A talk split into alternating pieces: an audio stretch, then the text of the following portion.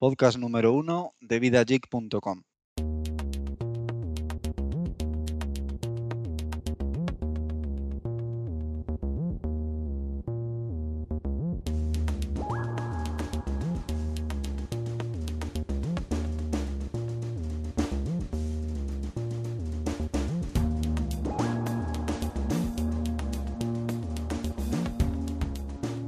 Hoy es día 22 de febrero de 2008 y os damos la bienvenida a un nuevo podcast eh, junto con mi buen amigo Jaime. Buenos días, Jaime. Hola, buenos días, Antonio. Y hola también a, nuestros escuchas, que hoy eh, empezamos ya la carrera de emisión del podcast con este número uno, ¿no? Efectivamente, hoy vamos a ver qué tal se nos da con la primera grabación después de una serie de problemas con sonido, micrófonos y bueno, una serie de retoques a la hora de grabar, pero bueno, ya parece que la cosa está bastante mejor. Bueno, hemos eh, arreglado ya todo, entonces estamos listos para grabar este primer podcast con contenido, es la, novedad. El primer podcast fue el cero, que no tenía contenido, era de presentación, y si no lo has escuchado, eh, puedes pasarte a, hacerlo y, y conocer un poco de qué vamos a hablar y tal. Por lo demás, si te parece bien, como en este número no tenemos noticias, no ha ocurrido nada todavía, eh, vamos a, empezar con nuestra primera sección que va a ser un poco de opinión.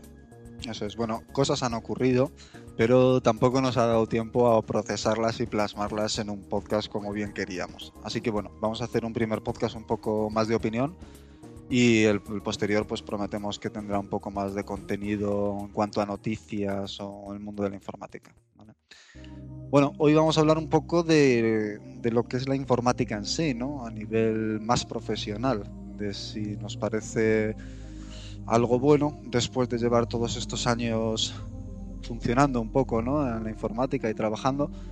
Eh, ¿Qué opinamos un poco al respecto de este mundo? Eh, bueno, si te parece, te cedo la palabra a ti y me cuentas un poquito, pues bueno, qué ¿Qué, opinas tú acerca, por ejemplo, de una de las cosas que nos diferencian? Es, por ejemplo, que tú tienes la carrera de informática y yo no. Entonces, bueno, sí me gustaría que, nos contaras un poco pues, tu experiencia al respecto y qué opinas de haber hecho la carrera o no haberla hecho. bueno. Vale, pues mm, para empezar, eh, introducir que la carrera, bueno, hay dos carreras, está la diplomatura y la licenciatura, la, bueno, la ingeniería técnica o la ingeniería. Eh, una es de tres años y otra de cuatro o cinco años. Se supone que son esos años, pero eh, la, gran mayoría, la gran mayoría de la gente tarda uno o dos años más. Eh, lo digo por, los compañeros que he tenido, por lo general suelen ser las técnicas de tres años en cuatro o cinco años y la otra de cuatro años, pues siete años, seis años, con, proyecto incluido. Entonces es algo que es un gasto de tiempo bastante largo y si alguien se lo quiere mm, pensar, el decir, voy a hacer esta carrera, realmente tiene que, eh, pensárselo mucho ¿eh? para dedicar tantos años de la vida. lo que sí es cierto es que hoy en día en el 90% de las ofertas de trabajo te piden que seas bien diplomado o licenciado en muchas. Sí, es posible. Eh, está claro que una empresa cuando va a buscar un candidato intentará pedir lo más posible, ¿no? Siempre que que le entren candidatos, pues pedirá lo máximo. En el momento que se encuentre que no encuentra profesionales con esos requisitos es cuando se supone que tendrá que bajar. De todas formas, habría que evaluar si realmente es útil o no. Yo pienso que lo que para lo que realmente sirve a la hora de un proceso de selección de personal es que te sirve como certificado de que esa persona algo de informática sabe, porque a lo mejor tiene un currículum aparentemente bueno, que, es al fin y al cabo el texto escrito por esa misma persona, pero realmente no tiene conocimiento de informática. Entonces, al haber hecho una carrera, te certifica, por algún, decirlo de alguna forma, a que algo sabes, pero a lo mejor no, no es... La cantidad que, eh, que, requiere la empresa, ¿no? O que necesita. O la temática que la empresa necesita, porque en la universidad apenas se da eh, desarrollo, eh, aquellas cosas que las empresas realmente están necesitando día a día. Se dan muchas bases teóricas, pero falla un poco de que no están muy enfocadas al mundo empresarial. A la práctica, al fin y al cabo, de lo que te vas a dedicar, porque claro, la informática también te puedes dedicar a tantas cosas que, tantas cosas, perdón, que, que bueno, que es complicado, ¿no? también en una carrera, pues centrarte en algo. Pienso, vamos, yo creo que la carrera al fin y al cabo está pues eso para pues, darte una base y que tú te desarrolles en lo que más te gusta al fin y al cabo. Sí. De todas formas, eh, si, hay que evaluar al final si sirve o no sirve para algo, te puedo decir que todo el mundo que conozco que hizo la carrera, o sea, todos mis compañeros, están trabajando de informática, ya sea en unas empresas más grandes, más pequeñas, desarrollando código o como mm, algo parecido a un comercial técnico todos están trabajando en la rama de informática. Sí, que no es como otras carreras, ¿no? Que al final haces hecho la carrera y, trabajas en una cosa que no tiene nada que ver, ¿no? Quieras que no, eso es un punto al favor, ¿no? De, las carreras. Yo, bueno, a mí, pues habrá mucha gente que me considere un intruso laboral, porque como no tengo la carrera, pues bueno, sí que es verdad que a nivel, eh, pues de conocimientos teóricos o, bueno, o lo que señala la carrera, yo eso pues no lo tengo, evidentemente. Yo soy más práctico y me he basado siempre en, en los conocimientos que yo he adquirido por mí mismo y, por las empresas donde he trabajado. Pero bueno, la verdad es que la informática como es una carrera, bueno, una carrera, una profesión tan variopinta, pues yo creo que en ciertos aspectos eh, puede haber gente que en un determinado punto destaque más sin que tenga la carrera y gente que por tenerla, pues en otros puntos también puede ser que destaque, ¿no? Entonces, bueno. También, bueno, lo de siempre. Yo siempre opino que quien vale, vale y quien no, pues, pues bueno, pues, pues tendrá que dedicarse a otra cosa, porque conozco mucha gente, o he conocido mucha gente que sin carrera, pues daban mil vueltas a, a mucha otra gente que sí la tenía pero bueno, eso va un poco eh, en cada uno y en lo que realmente quiera aprender y, lo que esté dispuesto a, aprender, ¿no? De todas formas, reflejar que, bueno, que por desgracia en ese sentido las empresas eh, lo tienen muy en cuenta el tener el título. Entonces, aunque valgas mucho, mucha gente se le cierran las puertas ya directamente por no, tener el título. Efectivamente. Y tal vez deberían de enfocar las carreras a que sean un poquito más cortas mm, y diversificarlas. Igual que esta ingeniería informática, pues a lo mejor habría que hacer ingeniería informática y desde el principio especializada en desarrollos informáticos, otra que fuera en sistemas de comunicación, para que desde el principio estuvieran un poquito más enfocadas a diferentes tipos de mercado y de alguna forma intentar reducir eh, los años que le dedicas a, esos estudios para complementarlos con otras cosas muy interesantes como pueden ser los másters o estudios en el extranjero, cosas que, por desgracia al tirar tantos años estudiando una carrera no se dedica después, ¿no? Sí, bueno, aquí en España quizá el tema de los másters tampoco esté demasiado no se use demasiado, no sea demasiado importante, no se le ha dado la importancia que debería de tener pero yo creo que en nuestros países como, en Estados Unidos sí que es algo, no sé, yo creo que casi todo el mundo hace máster en lo que sea, ¿no? Pero, pero como que siempre se especializan en algo, ¿no? Sí, de todas formas Estados Unidos es un país que la profesión, eh, todas las profesiones, todos los trabajadores al fin y al cabo tienden a especializarse muchísimo. Aquí nuestra tendencia es más a conocer un poco de todo y parece que, que cuanto más sepas, aunque no te especialices, cuanto más de más cosas sepas, aunque no sepas mucho, pues como que es mejor, ¿no? No sé, yo creo que es mejor especializarse. Eh, bueno, entonces, cerrando un poco el tema de la carrera, mm, ¿tú crees que, ya que tú has estudiado y yo no, yo ahí no puedo opinar, ¿tú crees que te ha merecido la pena hacer esa carrera o, hubieras cambiado y ya hubieras hecho otra? O... Eh, hubiera hecho otra, probablemente, porque hice eh, sistemas informáticos y hubiera hecho gestión. Ese es mi primer fallo. Eh, después de conocerlo, hubiera hecho la otra.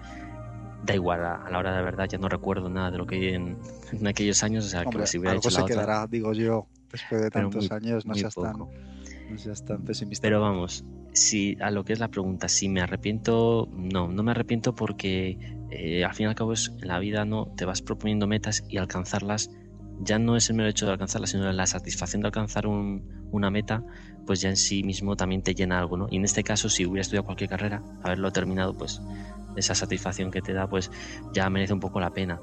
Por suerte, mientras estudié, eh, dediqué tiempo a hacer otras cosas, más de trabajar y cosas así, que de alguna forma cuando miro atrás digo, bueno, no perdí tanto el tiempo ¿no? en la universidad. También pues te ayudaron ¿no? a especializarte un poco más en otros campos o a interesarte más por otras, por otras cosas.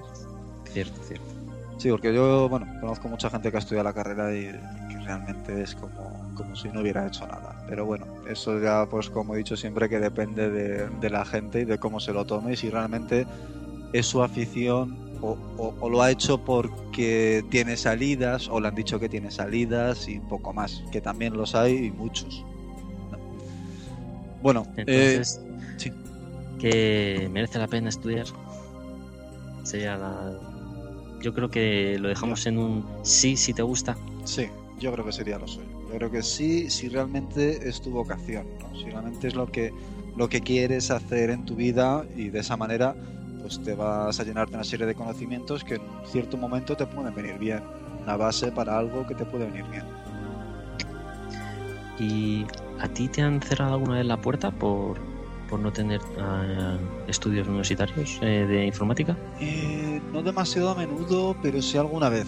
En alguna entrevista sí que han requerido, porque a lo mejor era para alguna consultora grande y las consultoras normalmente sí requieren, pues eso, gente con carrera. No sé exactamente muy bien, porque que yo sepa, corrígeme si me equivoco, al no haber colegio de informáticos, eh, no se puede firmar un documento, como, como, que, como que eres ingeniero, como, en otras carreras de ingeniería, ¿no? Corrígeme si me equivoco. Bueno, no es exactamente así. Realmente no es que no se pueda firmar, ¿no? Tú puedes firmar como que eres ingeniero, da igual. El problema es que no hay ninguna ley, o bueno, no hay ninguna cosa que requiera que sea firmada explícitamente por un ingeniero. Ya. Sí, que no en informática. claro.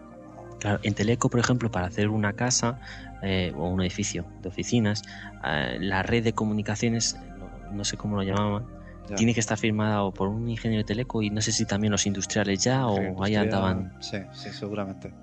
Aquí no hace falta, no hay nada que necesite un ya te digo, sí que alguna vez sí me han cerrado esa puerta, pero bueno, la verdad es que he tenido bastante suerte y he empezado, yo creo, en un momento bastante temprano en el que tampoco había demasiados informáticos como puede haber ahora, ¿no? que en el momento en que yo empecé un poco a trabajar, pues la informática estaba empezando a ponerse de moda y quieras que no, pues oye, pues llegué en un momento en el que hacían falta y tampoco había muchos y, y, puedes meter la cabeza, conocer a unos, a otros y al fin y al cabo, pues bueno, pues los que te conocen y saben cómo trabajas y pues bueno, en ese aspecto he tenido suerte. Yo creo que no me puedo quejar demasiado.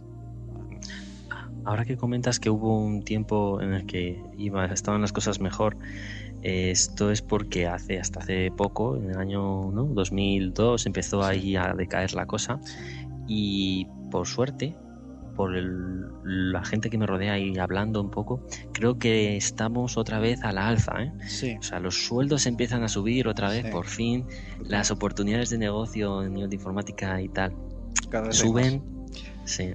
Yo creo que estamos otra vez en un momento en el que sí, está cogiendo importancia y la gente, eh, los informáticos no están dispuestos a trabajar por tan poco como hace unos años. Es decir, hace unos años podías encontrar trabajos de informática con sueldos, con sueldos bastante ridículos y la gente los hacía porque bueno era por lo que había yo no sé qué está pasando ahora mismo si es que la gente ya no los quiere hacer y los empresarios no ven otra más que dar más para que venga gente o que hay menos o no sé muy bien qué es lo que está pasando pero sí que es verdad que, se nota que hay cada vez más ofertas y, bueno y con sueldos más atractivos menos al principio.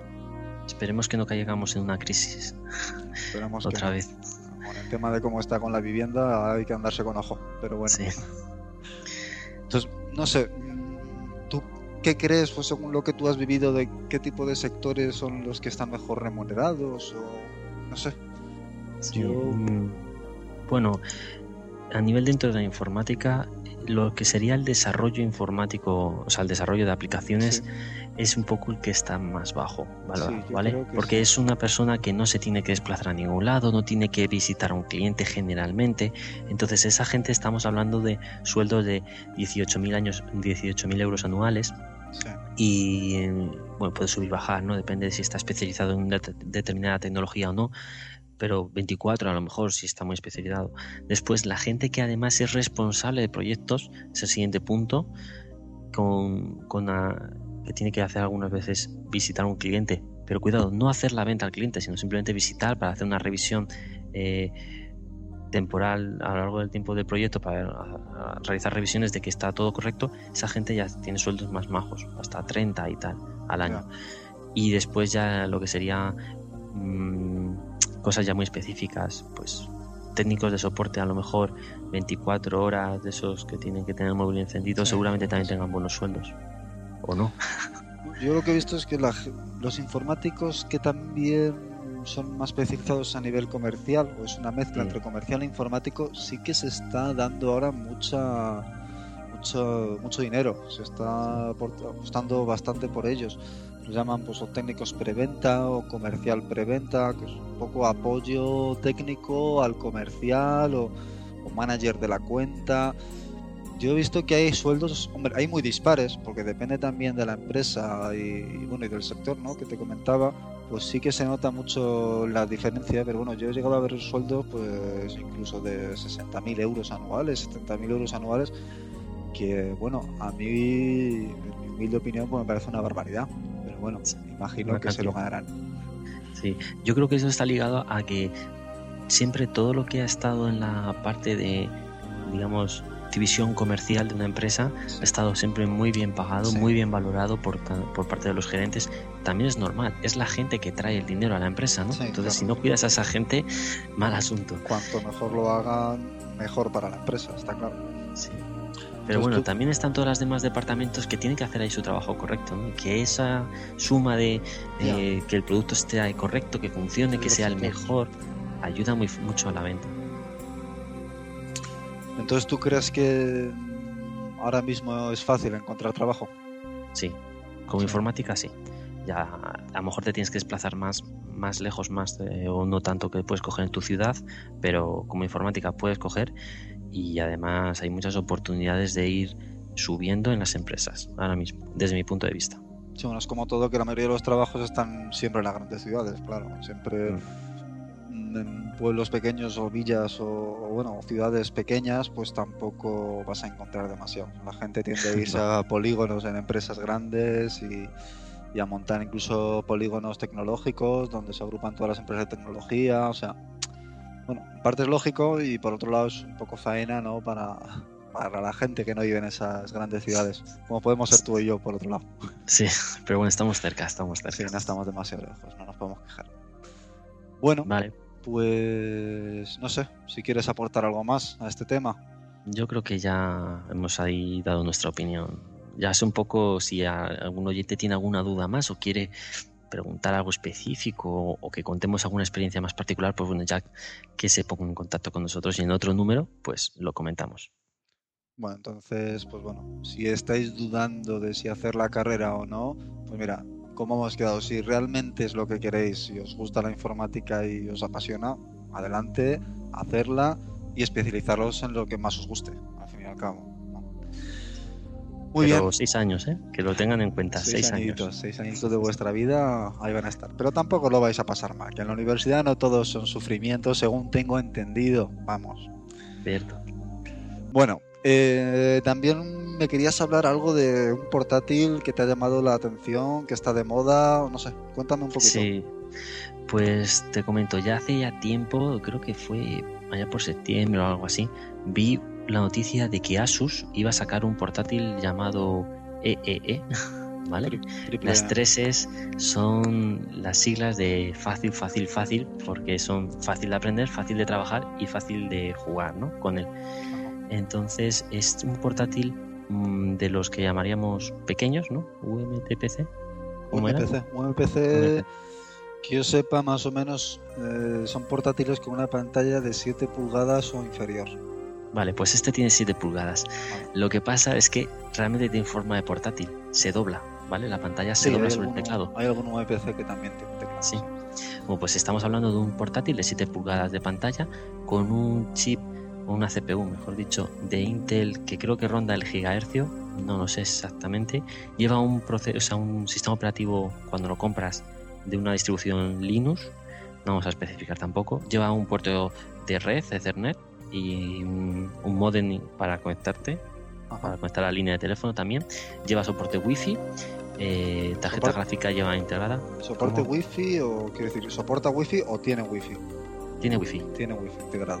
Integrado, claro, ya, o sea que es bastante eh, movible, ¿no? Puedes acceder, tienes tu, tu Ethernet, tienes tu modem y tienes tu soporte, bueno, soporte integrado, wifi. Y después lleva una memoria de unos 512 megas exactamente, ¿no?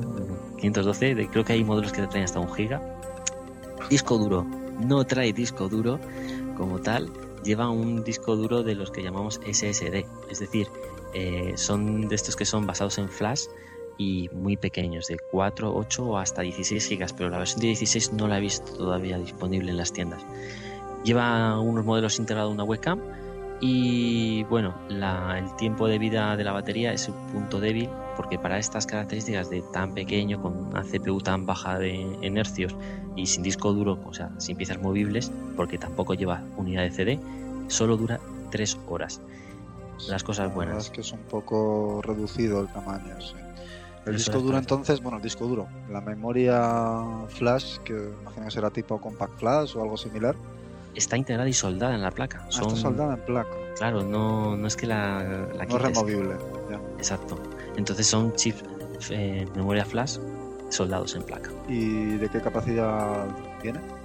4 8 y 16 en principio, pero solo he visto en el mercado que puedas comprar de 4 y de 8 gigas. ¿Y de qué precio estamos hablando aproximadamente?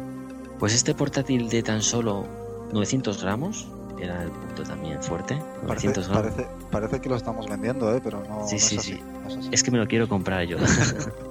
no, pues eh, estamos hablando de un precio, en principio, eh, era, iban a ser 200 dólares, ¿vale?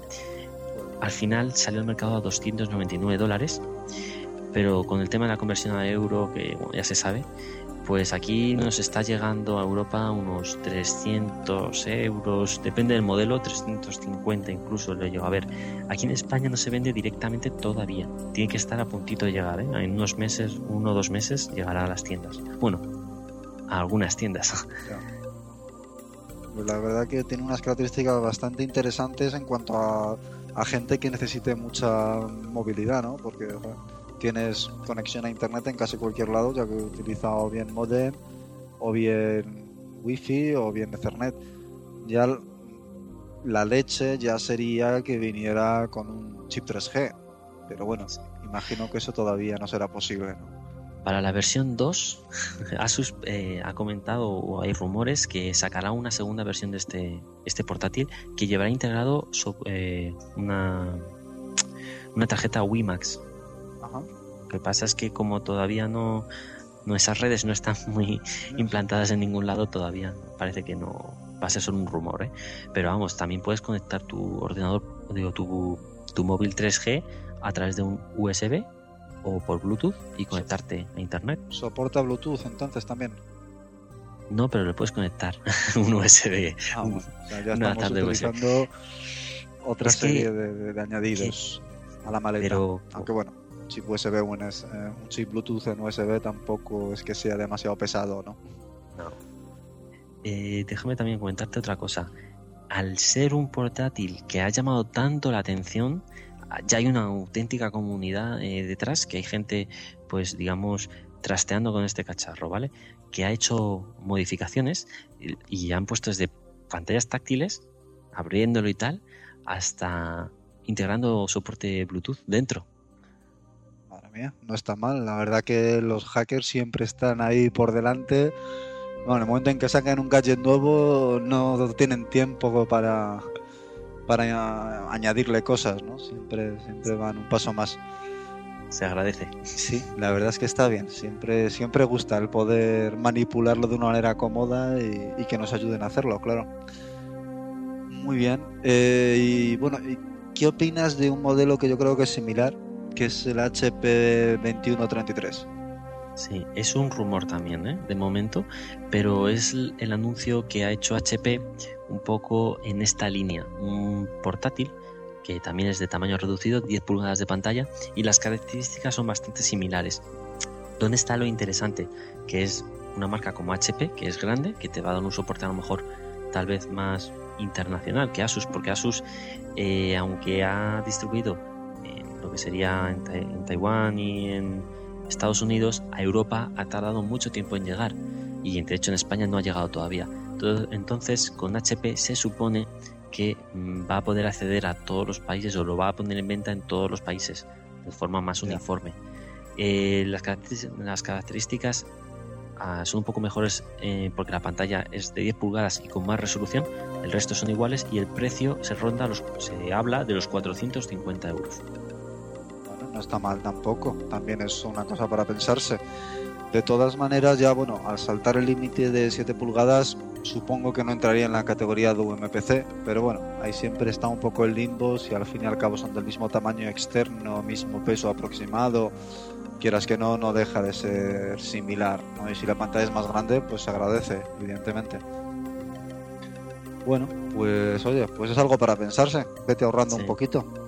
Sí, tampoco hace falta mucho, por suerte, y esto es un salto bastante grande a aquellos eh, portátiles que, se vendían, bueno, se siguen vendiendo, que son de estas características, la pantalla a lo mejor de 10, 12 pulgadas, y que te los están vendiendo ahora mismo por 1800 euros. Sí, fácilmente. Hombre, yo la única pega que le veo a este Asus quizá es el disco duro. Al no llevar disco duro, pues hombre, mucha capacidad tampoco puedes llevar encima. Pero bueno, hoy en día con discos duros USB o pendrive, o este tipo de cosas, pues es fácil ampliarlo y la verdad que para lo que se usa un PC, yo creo que es algo a, a tener en cuenta. Si quieres pues movilidad, llevártelo en vacaciones o si eres una persona que trabaja en desarrollo y quieres tenerlo siempre siempre a mano, pues oye, es una buena manera de tenerlo. Hombre, entiendo que no es un ordenador para instalar un Visual Studio y ponerte a trabajar con él. Estamos hablando de un dispositivo que te puedes conectar a Internet. En cualquier momento, comprobar tu correo electrónico, enviar un trabajo de última hora o verificar eh, que un texto, un documento de Word o un Word, tampoco tiene por qué ser OpenOffice, ¿no? Mejor. Tampoco tiene por qué ser, ¿no? Y bueno, también puede venir bien para grabar un podcast en un determinado momento, ¿no? ¿Trae micro? En, principio no. Tienes que. Pero ahora mismo no sé, creo que si tiene entrada de micrófono y salida de, auriculares, lo único que trae es una webcam a nivel de, ah, entrada, digamos. Pero integrada ya, incluso.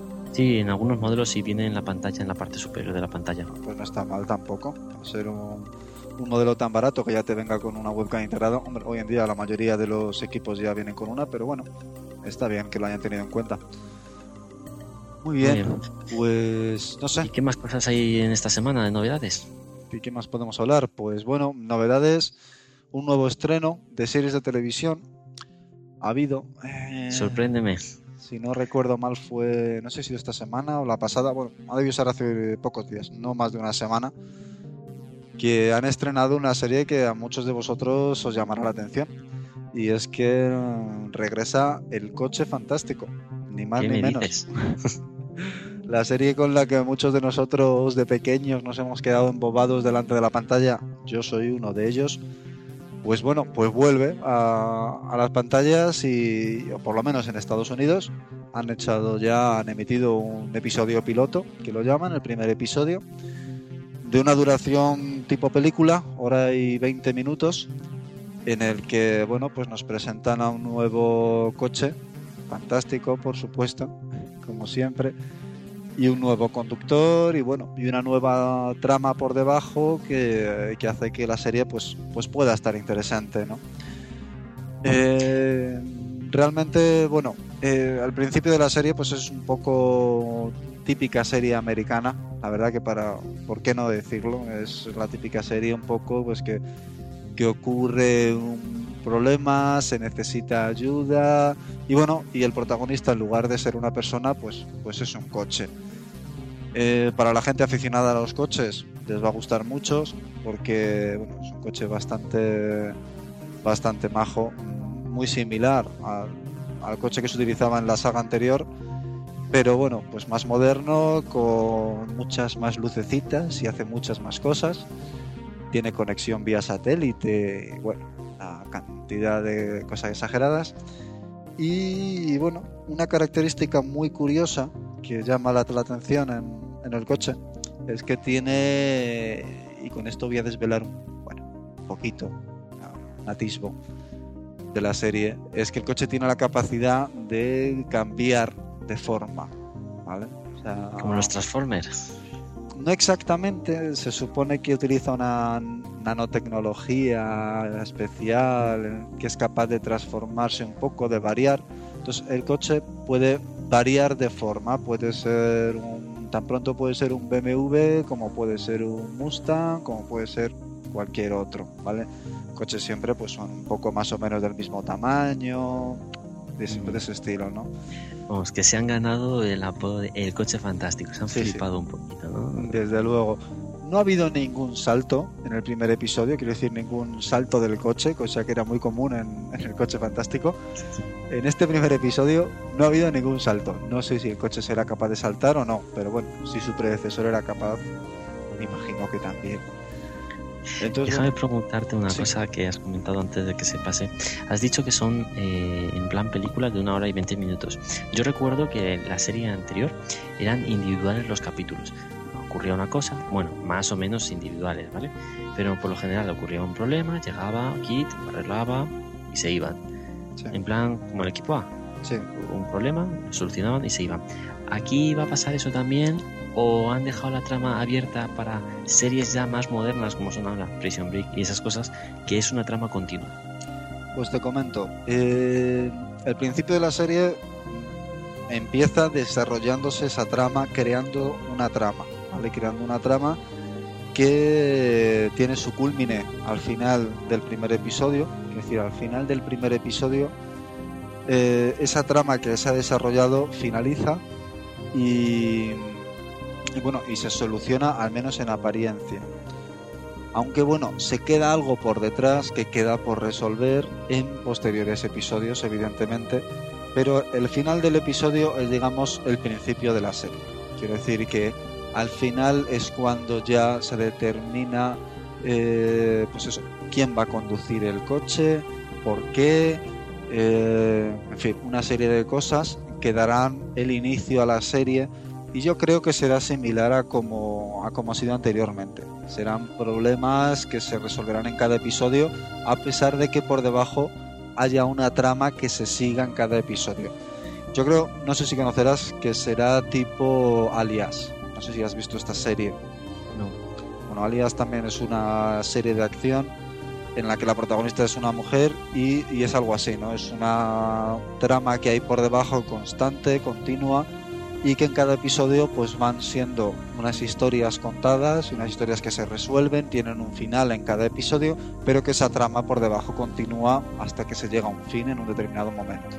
¿vale? O sea que yo creo que se van a mezclar esas dos cosas, ¿vale? Con una trama por debajo, pero que en cada episodio será una historia nueva y esa trama irá avanzando, irá avanzando poco a poco. Entonces, bueno, en cuanto a um, si es buena, si no, bueno, yo creo que si os gustaba el coche fantástico deberíais verla, al menos para que veáis cómo ha cambiado el coche, cómo ha mejorado y oye, no es tan mal hecha, o sea, es una serie pues moderna de este de este tipo, de este estilo de series actuales, en la que los actores trabajan bastante bien y en la que además aparece nuestro amigo Michael Knight de la, de la serie anterior aparece, pero el mismo personaje o el mismo actor. Aparece el mismo actor y el, siendo el mismo personaje, ¿vale? O sea, sigue siendo Michael Knight, es David Hasselhoff, el mismo actor que salía en la serie anterior.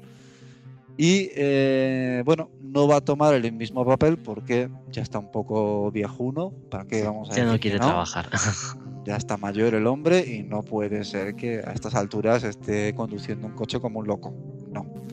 Entonces, bueno, le va a ceder ese papel a, a otra persona, que en la serie será su hijo, ¿vale?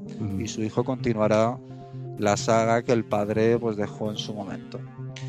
Entonces, bueno, este interesante, no está demasiado mal. Si no tenéis nada mejor que hacer, podéis ver el episodio. Tampoco es la, la releche, pero bueno, puede estar interesante. Ya veremos cómo se desarrolla. El, episodio piloto es, lo tenemos que ver, ¿no? no está demasiado mal. Lo deberíais ver. Si os gustó el coche fantástico, yo creo que lo deberíais ver. Es una. Bueno, no está mal. No está mal. Bueno, daré caso entonces. A ver si la próxima semana. Ya la próxima semana me comentas tu, tu opinión sobre él y, discutimos un poco. A ver si hay suerte, lo ha visto suficientemente gente en Estados Unidos y continúan, porque estas cosas ya sabéis cómo son, echan el piloto y si luego ven que tiene éxito o no, pues continúan o se echan para atrás. Así que habrá que ver. Muy bien. Vale, pues creo que ya hemos llegado un poco a la media hora, que era el tiempo esperado.